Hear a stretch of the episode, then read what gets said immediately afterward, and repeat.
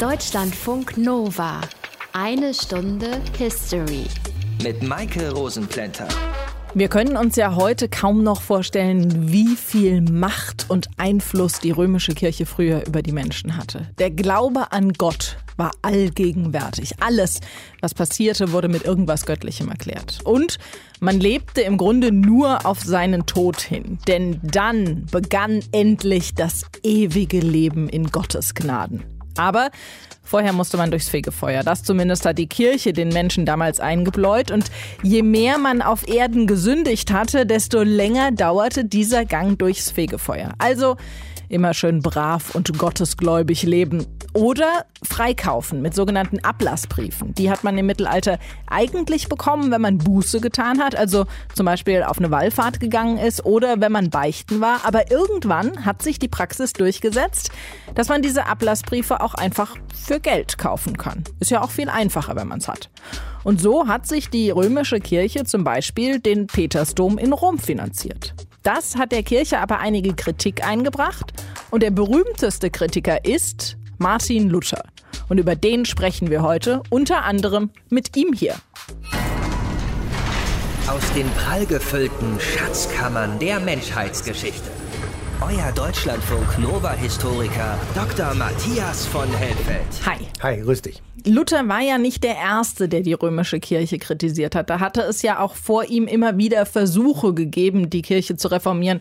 Von wem zum Beispiel? Also ich habe noch ein paar rausgesucht. John Wycliffe ist da zum Beispiel zu nennen. Er war Engländer, Theologe und Reformer, der zwischen 1330 und 1384 gelebt hat. Von ihm stammt der Satz, alles ist Gott, jedes Wesen ist überall, da jedes Wesen Gott ist. Und wenn man diesen Gedanken sich mal vornimmt, dann kann man darin erkennen, das, was Luther später gesagt hat, nämlich, dass es eine direkte Verbindung zwischen Gott und den Menschen gibt, die ganz ohne eine pompöse Kirche oder auch eben ohne einen Papst auskommt. Dann war da noch zu nennen natürlich Jan Hus, der sich ausschließlich auf die Bibel als einzige Quelle des Glaubens stützen wollte. Das passte natürlich dem Papst nicht, der ja das Erklärungsmonopol in Glaubensfragen für sich beansprucht hat. Jan Hus landete auf dem Scheiterhaufen, was dann die Hussistenkriege in Böhmen auslöste. Und schließlich tauchte kurz vor Luther in Florenz Girolamo Savonarola auf, der gegen die Eitelkeiten und die Verweltlichung des Klerus polemisierte und damit in einen heftigen Streit mit Papst Alexander VI. Aus dem dem Hause Medici geriet. Er wurde zum Tode verurteilt und hingerichtet. Okay, das sind jetzt alles Namen, die jetzt nicht so wirklich bekannt sind. Die haben nicht so eine Aufmerksamkeit bekommen wie Martin Luther, ne? Woran lag's? am Timing, würde man heute sagen. Allerdings konnte Luther nichts dafür. Er wurde schlicht und einfach etwas später geboren und lebte in einer Zeit, die durch ganz viele Umwälzungen geprägt war und die von vielen Historikern als den Beginn der Moderne bezeichnet wird. Ein paar dieser Entwicklungen will ich mal nennen. Kurz vor dem Wirken von Luther war in Deutschland der Buchdruck erfunden worden, der die Gedanken des Mönches aus Wittenberg unbegrenzt vervielfältigen konnte. Gleichzeitig begann das Postwesen, wodurch seine Traktate in einer für die damaligen Verhältnisse sehr, sehr kurzen Zeit in Umlauf gebracht werden konnten. Und zudem war er in sehr viel stärkerem Maße als seine Vorgänger ein Kind des Humanismus und der Rückbesinnung auf die Ideale der griechischen Antike, in der das Individuum im Mittelpunkt gestanden hat. Insofern also waren die äußeren Umstände für Martin Luther sehr viel günstiger als für die frühen Kirchenkritiker, von denen es übrigens noch ein paar mehr gegeben hat als die, die ich hier eben genannt habe. Also hatte er einfach nur Glück gehabt, zum richtigen Zeitpunkt auf die Welt gekommen zu sein. Also sein Geburtsdatum hat zumindest nicht geschadet, aber man darf die anderen Punkte Punkte nicht vergessen, die für diesen kolossalen Erfolg der Reformation mindestens ebenso wichtig waren. Luther war sehr, sehr mutig.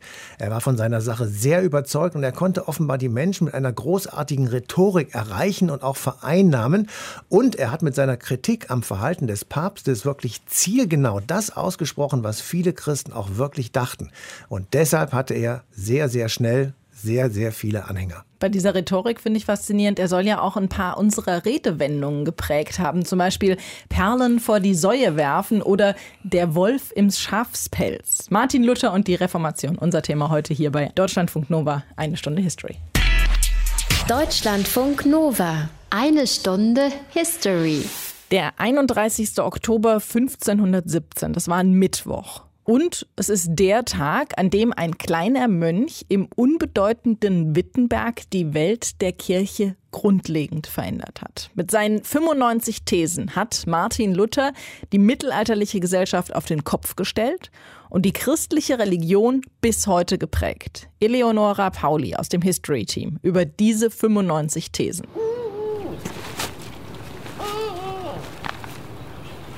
So, jetzt zeige ich's euch. Es ist der 31. Oktober 1517, der Vorabend von Allerheiligen. Eine gruselig neblige Nacht in Wittenberg, als Martin Luther mit Hammerschlägen, die durch ganz Europa hallen, seine 95 Thesen an das Tor der Schlosskirche nagelt. Eine Nacht- und Nebelaktion, die heute als Symbol der Reformation gilt. Hm, vielleicht eher doch nicht. Wahrscheinlich ein Mythos. Zwar war es zu Luthers Zeit üblich, Ankündigungen für akademische Disputationen an den Kirchen in Uninähe auszuhängen, allerdings wäre das öffentliche Anbringen seiner Thesen ohne Rücksprache mit seinen Vorgesetzten einer Kamikaze-Aktion gleichgekommen. Aber was passierte stattdessen? Martin Luder, wie er zu dieser Zeit noch heißt, der 34-jährige Theologieprofessor und Prediger, ist wütend. Sehr wütend. Unruhig geht er im Hörsaal auf und ab. Unter dem für ihn typischen schwarzen Barett luken an den Ohren ein paar rötlich-braune Locken hervor. Seine dunklen Augen funkeln böse seinen Assistenten an.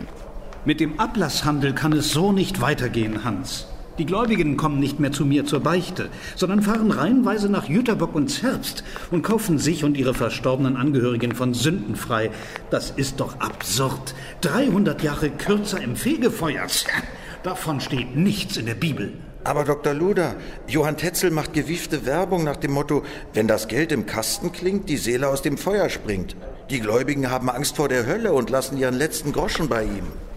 Ja, sie werden an der Nase herumgeführt und ausgenommen. Klar ist das günstig. Die Hälfte der Einnahmen fließt nach Rom in den Bau des Petersdoms. Die andere teilen sich die Ablassprediger und der Erzbischof, der so seine privaten Schulden begleicht. Ekelhaft. Denn der Erzbischof von Mainz und Magdeburg, Albrecht von Brandenburg, hat das Instructio Summarium verfasst, eine Anweisung für die Ablassprediger, im stiftsmagdeburgischen Gebiet ihren Handel zu treiben. Am Abend des 31. Oktober sitzt Martin Luther in seiner professoralen Wohnung im Südturm des Wittenberger Augustinerklosters und schreibt dem Erzbischof einen Brief.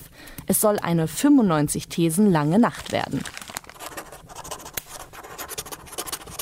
Eure Exzellenz, im Anhang finden Sie meine Disputatio pro declaratione virtutis indulgentiarum propositionis wieder das Ablass bla bla neues Blatt. Erstens. Da unser Herr und Meister Jesus Christus spricht, tut Buße, hat er gewollt, dass das ganze Leben der Gläubigen Buße sein soll. Zunächst wendet Luther sich gegen die kirchlich geschürte Angst vor dem Fegefeuer. Seine Kritik richtet sich aber auch gegen die Institution des Papsttums. Fünftens. Der Papst kann nur Strafen erlassen, die er selbst auferlegt hat. Die Fürbitte ist allein von Gottes Willen abhängig. Das bedeutet, Luther spricht es dem Papst ab, Gewissheit über die Aufhebung jenseitiger Sündenstrafen zu haben. Seine Absicht ist es in dieser Nacht aber nicht, eine Revolution oder eine neue Konfession zu starten, sondern eine Debatte über kirchliche Reformen anzustoßen. So, fertig. Aber eine Antwort seitens Albrechts des Erzbischofs bleibt aus. Luther gibt die Thesen daher an einige Bekannte weiter, die sie kurze Zeit später, ohne sein Wissen, veröffentlichen. In Nürnberg, Leipzig und Basel. An Weihnachten 1517 übersetzt der Nürnberger Kaspar Nützel Luthers 95 Thesen ins Deutsche. Allein im Jahr darauf sind schon 15 Ausgaben im Umlauf und Luthers Thesen in aller Munde. Warum räumt der Papst nicht das Fegefeuer für alle aus? Warum kann ein gottloser Mensch gegen Geld Sünden vergeben? Man soll die Christen ermutigen, Jesus Christus nachzufolgen und sie nicht durch Ablassbriefe falsche geistliche Sicherheit erkaufen lassen. Das sagt euch Dr. Martin Luther. Oh, ist der cool. Statt zur erhofften theologischen Diskussion kommt es bald darauf zum Ketzerprozess und zum Kirchenbann Martin Luthers. Vielleicht hatte der Theologe aber geahnt, dass seine Thesen Sprengkraft haben würden. Denn genau an dem Tag, an dem er seinen Brief an Erzbischof Albrecht verfasste, hatte der Wittenberger Professor seinen Namen endgültig umgeändert. Von Luder in Luther. Klingt irgendwie auch frommer. Eleonora Pauli war das zu den 95 Thesen, die die Welt vor 500 Jahren komplett verändert haben. Martin Luther wurde am 10. November 1483 in Eisleben geboren. Im Alter von 21 Jahren geriet er in ein Gewitter und schwor, wenn er das überlebt, geht er ins Kloster. Was er dann auch gemacht hat.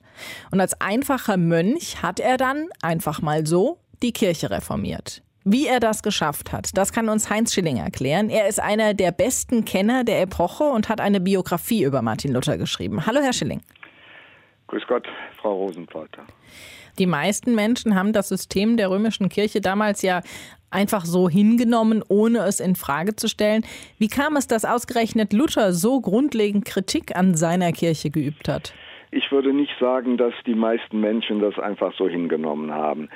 Wir müssen sehen, und das ist in gewisser Weise auch eine Neuinterpretation Luthers, dass Luther zu sehen ist im Rahmen einer tiefgreifenden Reformsehnsucht die in der Kirche, das war ja noch nicht die katholische Kirche, sondern es war die allgemeine Kirche, der Luther angehörte und die Luther keineswegs sprengen wollte.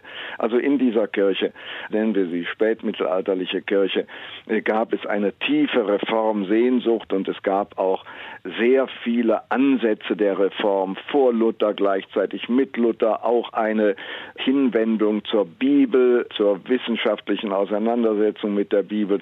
Also man war nicht zufrieden mit der Art, wie die Kirche sich entwickelt hatte. Man hat Reformansätze sowohl von unten als auch im Klerus selbst, auch von hoher Stelle, die aber nicht zum Tragen kamen, jedenfalls nicht in einer Weise, wie es dann mit der lutherischen äh, Reformation dann der Fall war. Dass dieses der Fall war, hängt damit zusammen, dass die Hierarchie nicht adäquat auf Luther geantwortet hat. Es ist ja keineswegs so, dass Luther die Kirche sprengen wollte, auch mit seinen 95 Thesen, die bekanntlich höchstwahrscheinlich nicht in dieser heroistischen Art, wie es dargestellt wurde im 19. Jahrhundert, an die Kirchentür angehämmert worden sind, sondern die er ganz äh, devot, aber in hoher Achtung an seine Vorgesetzten äh, geschickt hat, an den Bischof von Brandenburg und den Erzbischof von äh, Magdeburg, der gleichzeitig Erzbischof von Mainz war. Hier wollte er die Kirche auf eine Fehlinterpretation hinweisen und hätte man äh, dieses aufgenommen und wäre mit ihm in eine Diskussion eingetreten, dann wäre die Sache sicherlich ganz anders verlaufen.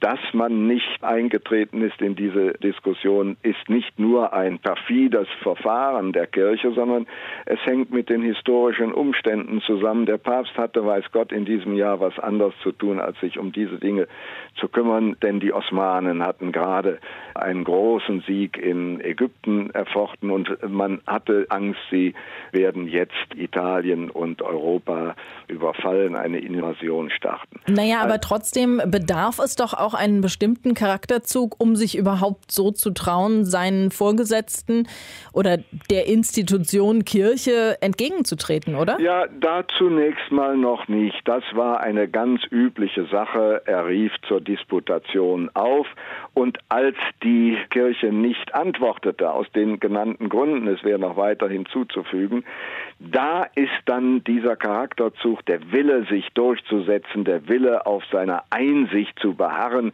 der setzt sich dann durch und mit einer Reihe von weiteren historischen Bedingungen kommt es dazu, dass Luther dann so weit exponiert ist, dass er sagen kann, auch das ist ein nicht direktes Zitat von ihm, aber immerhin der Propaganda, hier verstehe ich, ich kann nicht anders.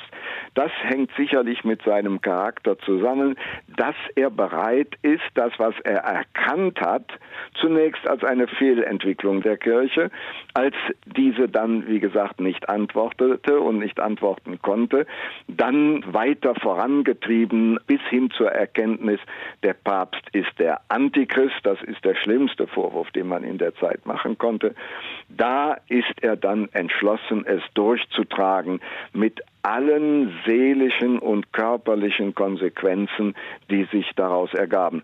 Denn dass er anders als Huss ein Jahrhundert vorher das durchstand und nicht hingerichtet wurde oder verbrannt wurde, wie im Falle Hus, das konnte man vorweg nicht sehen. Nein, er hat erkannt, das ist wichtig für alle Menschen und deswegen ist er in die Öffentlichkeit getreten und hat sich nicht mehr daraus verdrängen lassen.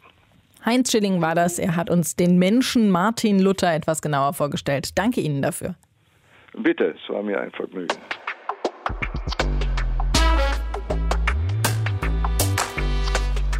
Wir sprechen ja heute über Martin Luther und die Reformation der römischen Kirche. Den Hauptdarsteller Luther, den haben wir jetzt ein bisschen genauer kennengelernt. Matthias, wer waren denn seine Gegenspieler? Naja, das waren Personen, die es schon wirklich in sich hatten, also schwere Gegner, könnte man sagen mit heutigen Worten. Zunächst auf der weltlichen Seite Kaiser Karl V.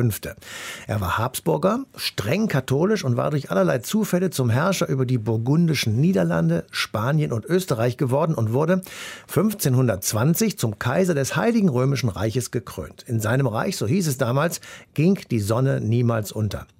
Er verfolgte die Idee eines Universalkaisertums, das über allen anderen Königtümern stand und in dem er der Bewahrer und der Beschützer des christlichen Abendlandes war. Und das galt vor allem in Richtung des Osmanischen Reiches, gegen das Karl V. Europa verteidigen wollte.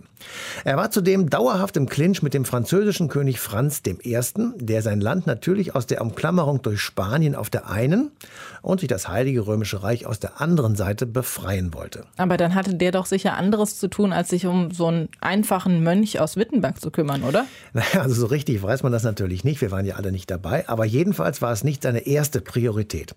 Er konnte anfangs dem Luther auch nicht so recht beikommen, weil der unter dem Schutz des sächsischen Kurfürsten Friedrich des Weisen stand. Und das war ein mächtiger Gegenspieler des Kaisers in dieser sehr komplizierten politischen Gemengelage zwischen der Zentralmacht des Kaisers und Territorialherren, auf deren Unterstützung der Kaiser angewiesen war. Und dann muss es ja auch noch jemanden auf der kirchlichen Seite gegeben haben, ein Papst zum Beispiel. Dem wird das doch auch nicht wirklich geschmeckt haben, was Luther da gemacht hat. Wer war das? Das war Papst Leo X. und der hat die Sprengkraft der Thesen von Luther anfangs zumindest sicher unterschätzt. Vielleicht war er zu sehr mit dem Neubau des Petersdoms beschäftigt, für den er einen eigenen Ablasshandel aufgezogen hatte, um das Geld für die größte damalige Kirche zusammenzubekommen.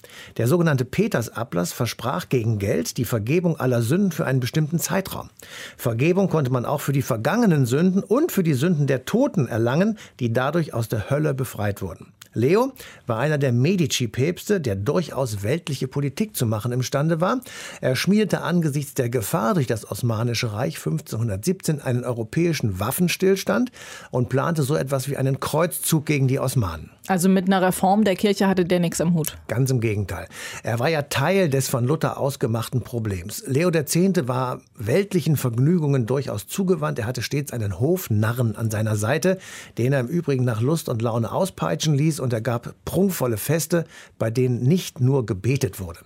Jedenfalls hatte Luther bei seinem Besuch im Rom 1511 genau das gesehen und er war entsetzt.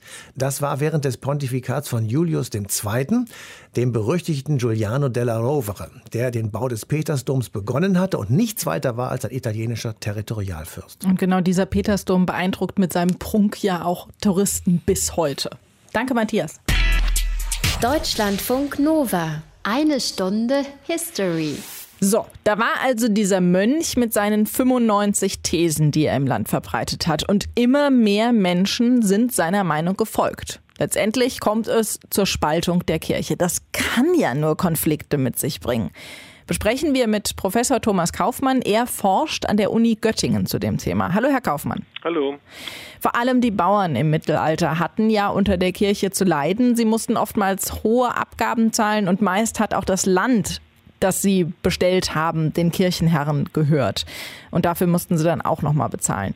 Deshalb gab es zum Beispiel 1525 einen großen Bauernkrieg. Dieser Mut, sich zu wehren, etwas an den festgefahrenen Strukturen der Gesellschaft ändern zu wollen, der ging ja auch, zumindest teilweise, auf die Kirchenreformation durch Martin Luther zurück. Haben sich die Aufständischen auf ihn und seine Reformation bezogen? Ja, Luther war ein wichtiger Bezugspunkt. Auch andere Reformatoren wurden als Referenzgröße und Autorität herangezogen. Nun muss man die Bauernaufstände äh, des, äh, der 20er Jahre natürlich im Kontext auch spätmittelalterlicher Bauernerhebungen sehen.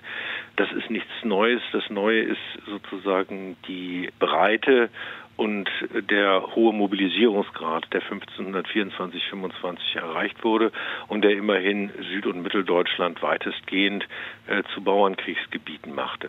Das war so vorher nicht Vorstellbares und das hängt elementar mit äh, Reformation, mit Luther und mit den publizistisch ermöglichten Kenntnissen der religiösen Bewegung, die mit seinem Namen verbunden war, entscheidend zusammen. Und dann gibt es natürlich motivische Übereinstimmungen. Die Freiheitsthematik, die Luther sehr stark forciert hatte, spielte auch in der Propaganda der Bauern eine ganz wichtige Rolle.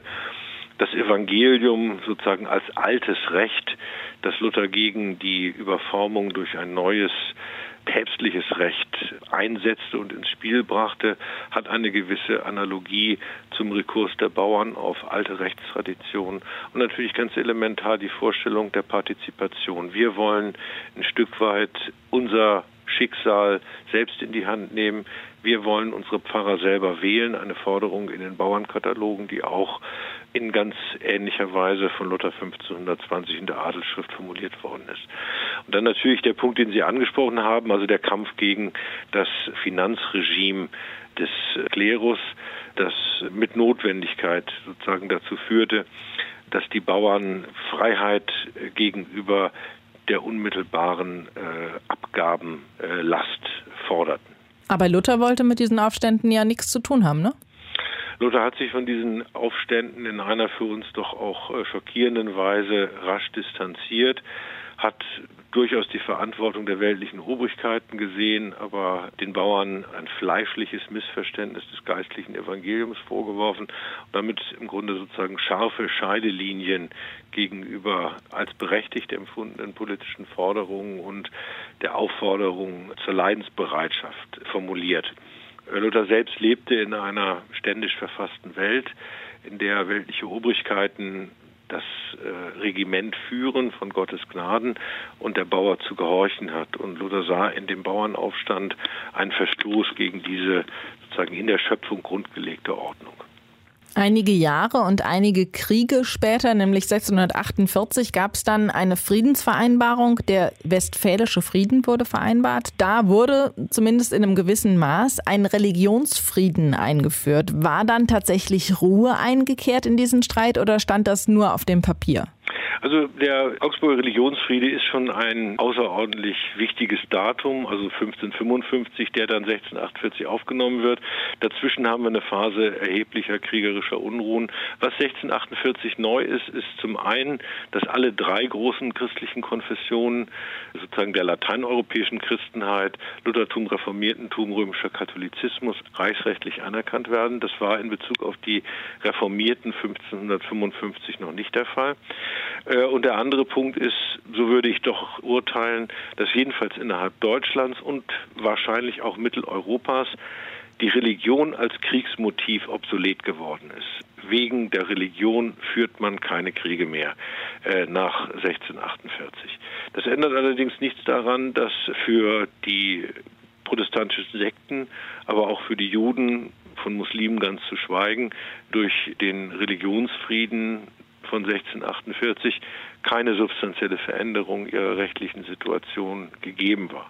Aber innerhalb sozusagen oder im Verhältnis zu den Großkonfessionen ist es schon eine wichtige Zäsur. Allerdings bildet sie natürlich nicht die Grundlage eines einvernehmlich friedlichen Miteinanders, sondern auch äh, so etwas wie die Ausgangs Basis für eine Durchkonfessionalisierung der Konfessionsgesellschaften, die sich in Abgrenzung voneinander formieren. Also 1648 ist nicht das Ende von konfessionellen Konfliktszenarien, aber das Ende der militärischen Form, in der sie ausgetragen werden und vielleicht eher die Verlagerung auf eine gesellschaftspolitische, kulturelle Ebene. Sagt Professor Thomas Kaufmann, wir haben über die Konflikte gesprochen, die die Spaltung der Kirche durch die Reformation mit sich gebracht hat. Danke Ihnen dafür. Bitte.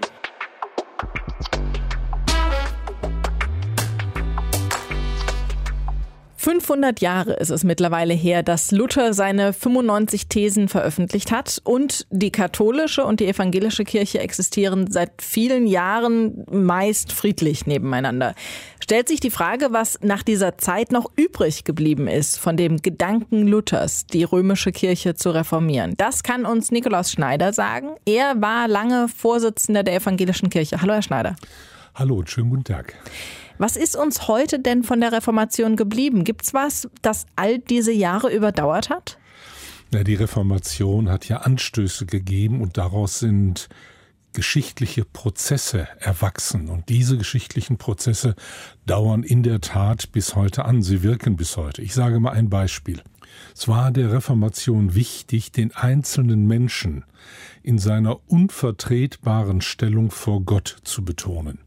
Also der Einzelne soll über seinen Glauben nachdenken, soll kritisch sein und soll sich entscheiden.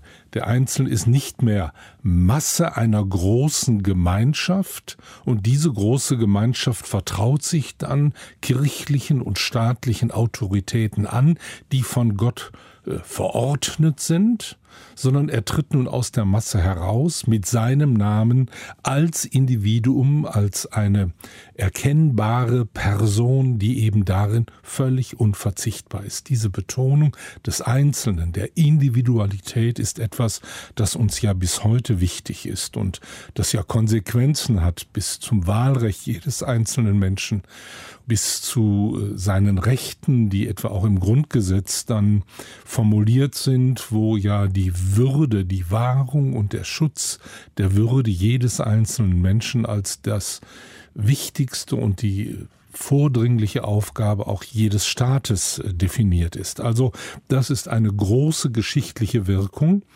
Und wir merken bis heute, darum muss immer wieder neu gerungen werden. Das ist nicht selbstverständlich, das kann verloren gehen. Welche Relevanz, welche Wirkungen haben Luther und die Reformation denn heute? Nun, nach wie vor diese Betonung des Einzelnen, nach wie vor das Einstehen für Pluralität, das wird ja gerade angesichts des Erstarkens von nationalistischen Bewegungen wieder wichtig. Wir leben mit Pluralitäten. Zur Zeit der Reformation war der einheitliche Kosmos der Christenheit im Westen aufgebrochen worden.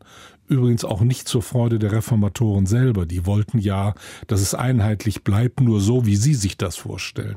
Aber die Tatsache der Reformation führte dazu, dass wir lernen mussten, mit Pluralität zu leben.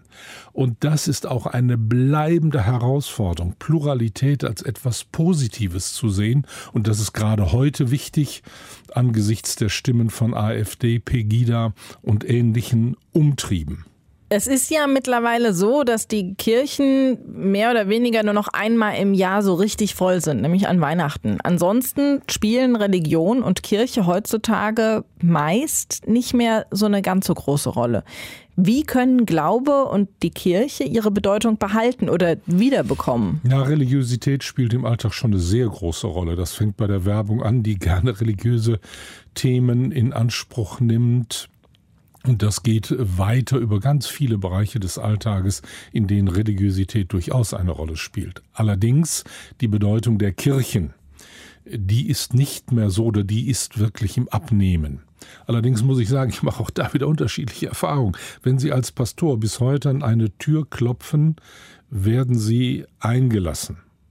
Und es wird ihnen ein unglaubliches Vertrauen entgegengebracht, obwohl die Kirche als Institution kritisch gesehen wird. Deshalb ist es unsere Aufgabe, mit verständlichen Worten deutlich zu machen, worin die Bedeutung von Glaube, von Religiosität für Menschen liegen kann. Muss ich sagen. Denn es wird, wir erwarten ja, dass Menschen das für sich selber entdecken und sich dann ähm, zu eigen machen. Und das eben nicht nur in Extremsituationen. Das ist ja nicht nur an Weihnachten so, sondern Ostern ist auch gut gefüllt, also an den großen Festen. Aber wenn Sie mal darauf achten, wenn es irgendwo eine größere Katastrophe gibt, die erste Frage, die einen dann immer erreicht, ist, äh, können wir nicht einen Gottesdienst machen, damit die Menschen kommen können, ihre Ängste zum Ausdruck bringen können, ihre Sorgen zum Ausdruck bringen können, ihre Verbundenheiten mit den Betroffenen zum Ausdruck bringen können und auch ihre Hoffnungen. Also dann wird Religiosität wirklich wieder etwas ganz Starkes in unserer Gesellschaft. Aber ist das nicht so was, was halt einfach in unserer Gesellschaft drin ist, weil wir eine christlich geprägte Gesellschaft sind? Na, ich glaube, das hat eher damit zu tun, dass wir Menschen so sind, wie wir sind. Wir Menschen suchen dann nach Gemeinschaft, wir suchen nach Sinn, äh, wir suchen nach Erklärungen. Und äh, nun kommt die christliche Prägung hinzu. Kirchen werden gefragt, weil wir in der Tat eine jahrhundertelange christliche Prägung in unserer Gesellschaft haben. Was heute noch von den Thesen von Martin Luther übrig ist, hat uns Nikolaus Schneider beantwortet. Er war viele Jahre lang Vorsitzender der Evangelischen Kirche. Danke Ihnen dafür. Sehr gerne. Deutschlandfunk Nova. Eine Stunde History. Und damit neigt sich die eine Stunde History auch schon wieder ihrem Ende zu. Wir haben uns Martin Luther als Person mal genauer angeschaut, haben die Konflikte besprochen, die durch seine Reformation der Kirche entstanden sind und haben geschaut, was heute noch von seinen Ideen übrig geblieben ist. Matthias, um mal so ein Fazit zu ziehen. Reformer und Weltveränderer hat es in den letzten 500 Jahren ja ziemlich viele gegeben. Welche Bedeutung hatte Luther für die Geschichte Europas? Wahrscheinlich eine sehr hohe. Wahrscheinlich sage ich deshalb, weil es sicher Historiker geben wird, die nur die konkreten Auswirkungen Luthers betrachten, also etwa die Religionskriege mit anschließender Religionsfreiheit. Luther war zwar nicht der Erste, aber er war der Erste, der Erfolg mit einer Idee hatte, die viele Menschen aus der Umklammerung der damaligen römischen Kirche befreit hat. Und damit hat er langfristig eben auch dafür gesorgt, dass sich die katholische Kirche selbst verändert hat. Luther hat damit eine nachhaltige Veränderung der Welt ausgelöst. Im vergangenen Jahr waren etwa 22 Millionen Deutsche und etwa 600 Millionen in der ganzen Welt evangelische Christen, also Christen, die die Lutherbibel zur Grundlage ihres Glaubens machen. Zum Vergleich gab es in Deutschland etwa genauso viele Katholiken und etwa doppelt so viele in der Welt, nämlich 1,2 Milliarden. Und trotzdem gehen immer weniger Menschen in die Kirche, wenn sie denn überhaupt Mitglied bleiben. Viele treten ja sogar komplett aus der Kirche aus. Verlieren Religion und Kirche in unserer Welt an Bedeutung? Also die Kirche als Organisation und auch als Raum, um den Glauben gemeinschaftlich leben und erleben zu können, glaube ich ja.